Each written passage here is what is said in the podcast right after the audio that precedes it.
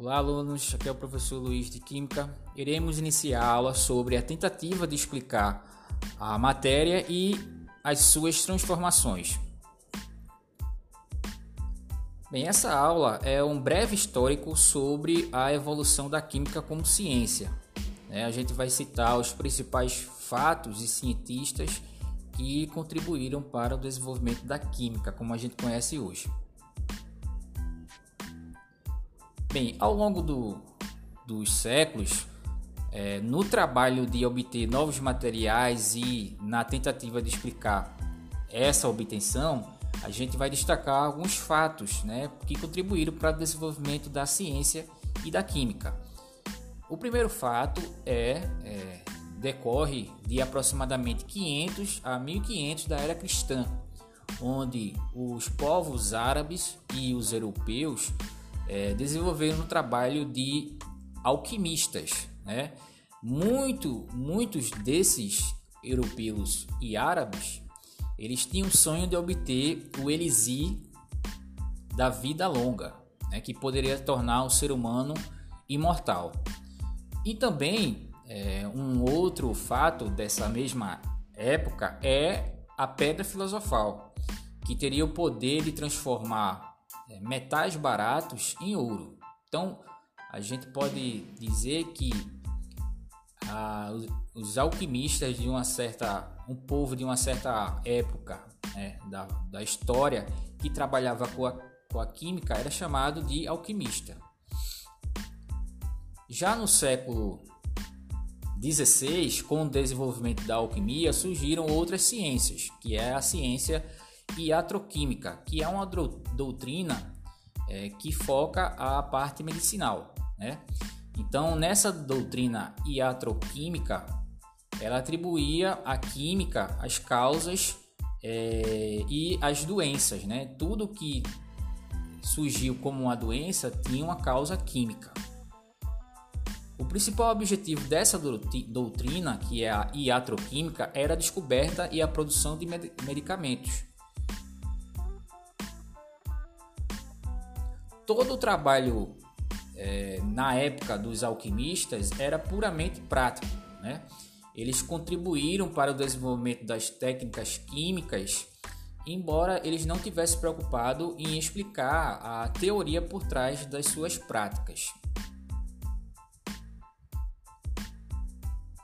Bem, é, é importante é, destacar que as os primeiros pensadores, as, as primeiras pessoas que tentaram explicar teoricamente a química foram os gregos, né, os filósofos gregos, e a gente pode citar o Demócrito, né, que 460 a 370 a.C., ele imaginou que a matéria é, é formada por pequenas partículas indivisíveis denominadas átomos.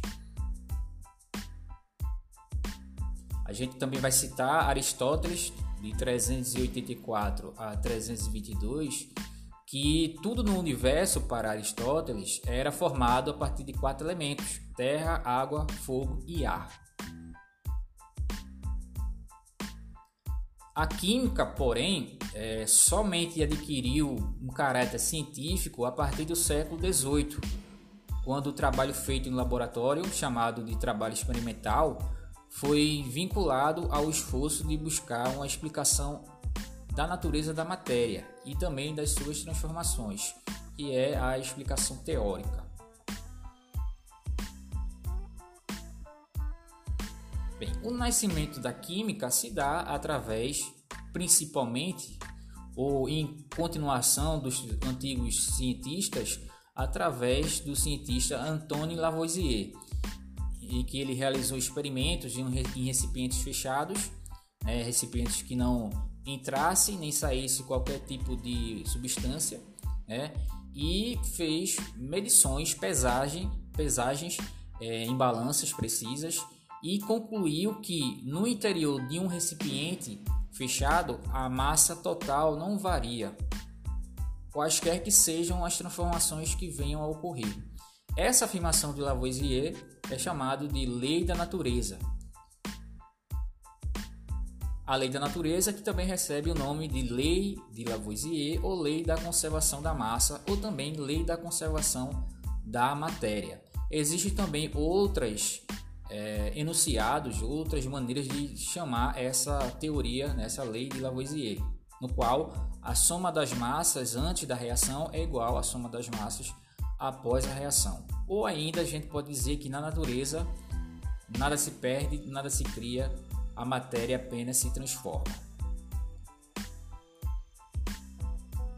Uma outra contribuição para a química surgiu com, é, na mesma época de Lavoisier com o químico é, Joseph Louis Proust, ou Proust, no qual ele disse que uma determinada substância composta é formada por substâncias simples, unidas sempre na mesma proporção em massa.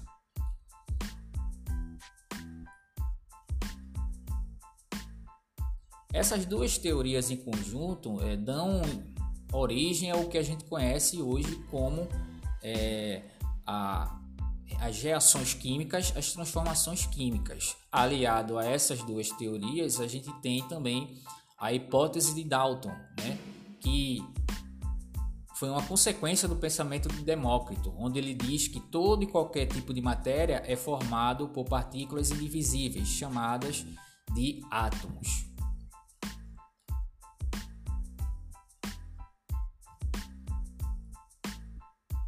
Então chegamos ao final dessa aula sobre um breve histórico aí da evolução da química com o passar dos séculos, desde a parte da Grécia antiga com os filósofos, indo aí para a Idade Média e com os alquimistas eh, em antiguidade, né? E também surgindo aí na eh, no século 18, 17 e 18 com a contribuição de Lavoisier. Tá? Então a gente se encontra na próxima aula.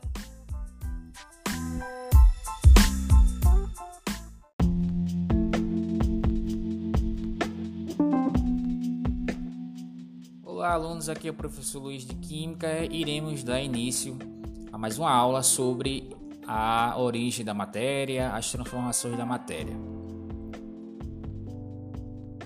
Bem, após a hipótese de Dalton e também a descoberta de vários elementos químicos, né, que são a representação dos átomos, é, levou-se a uma pergunta, né, uma pergunta muito importante: por que existe uma variedade tão grande de materiais na natureza?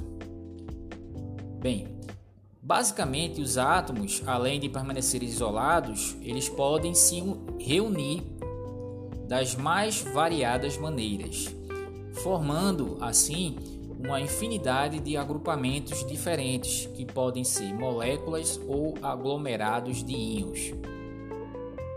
Cada molécula ou cada aglomerado iônico passa então a representar uma substância, ou também chamada de espécie química bem definida. Cada substância, por sua vez, é representada por uma abreviação que é chamada de fórmula química, fórmula molecular, fórmula, fórmula iônica ou simplesmente fórmula. Então, quando a gente fala de substância pura, a gente está falando da própria molécula, né? A molécula ela vai dar origem à substância pura. Ou a gente pode dizer que uma substância pura também é formada por um aglomerado iônico. Então, molécula ou aglomerado iônico, aglomerado iônico vai representar uma substância pura ou espécie química. Então, na natureza, os elementos químicos, os átomos, eles vão se unir para formar essas moléculas ou aglomerados iônicos para dar origem às substâncias puras.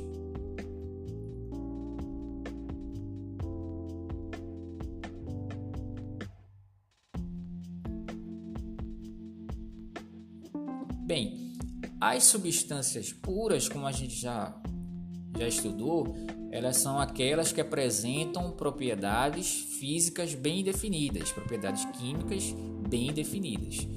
É, ela vai ser dividida de acordo com a sua composição. Eu vou ter a substância simples, que é aquela que é formada por átomos de um mesmo elemento químico, É o que ocorre, por exemplo, no hidrogênio, que é o H2, oxigênio, que é o O2 e o enxofre, que é o S8.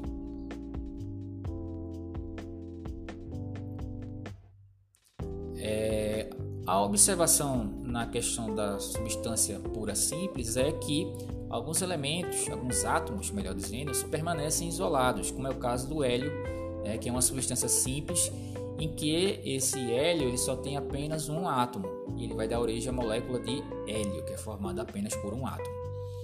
Há átomos que podem se agrupar de diferentes formas, formando substâncias distintas, como é o caso do oxigênio. O oxigênio ele pode formar as formas alotrópicas, que é o O2, né, o oxigênio, e o O3, que é o ozônio. Mas são é, duas substâncias puras simples do mesmo elemento químico ozônio. E também um outro conceito importante para as substâncias puras é o conceito de atomicidade, que é o número de átomos existentes em uma molécula. Então, se eu tenho uma molécula monoatômica, eu tenho o átomo de é, hélio, por exemplo, que apenas tem é, um átomo, HE. Moléculas diatômicas são aquelas que têm dois átomos, que é o caso do oxigênio, O2. E moléculas triatômicas são aquelas moléculas que têm três átomos, é o caso do O3. A outra classificação das substâncias puras é substância pura composta.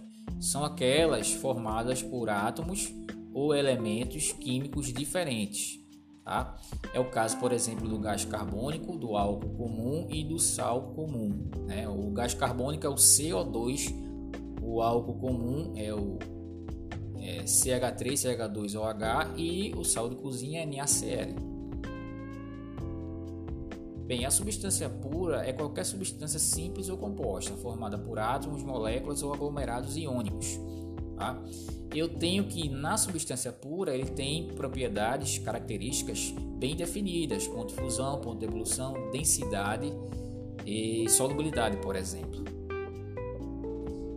Na é, composição química das substâncias puras eu posso ter a simples, substância pura simples, e a substância pura composta, onde uma é formada por um único elemento químico e a outra é formada por é, elementos químicos diferentes, né? Posso ter o H2O, né? O CO2, que são moléculas compostas. Então chegamos ao final dessa aula e espero vocês na próxima aula.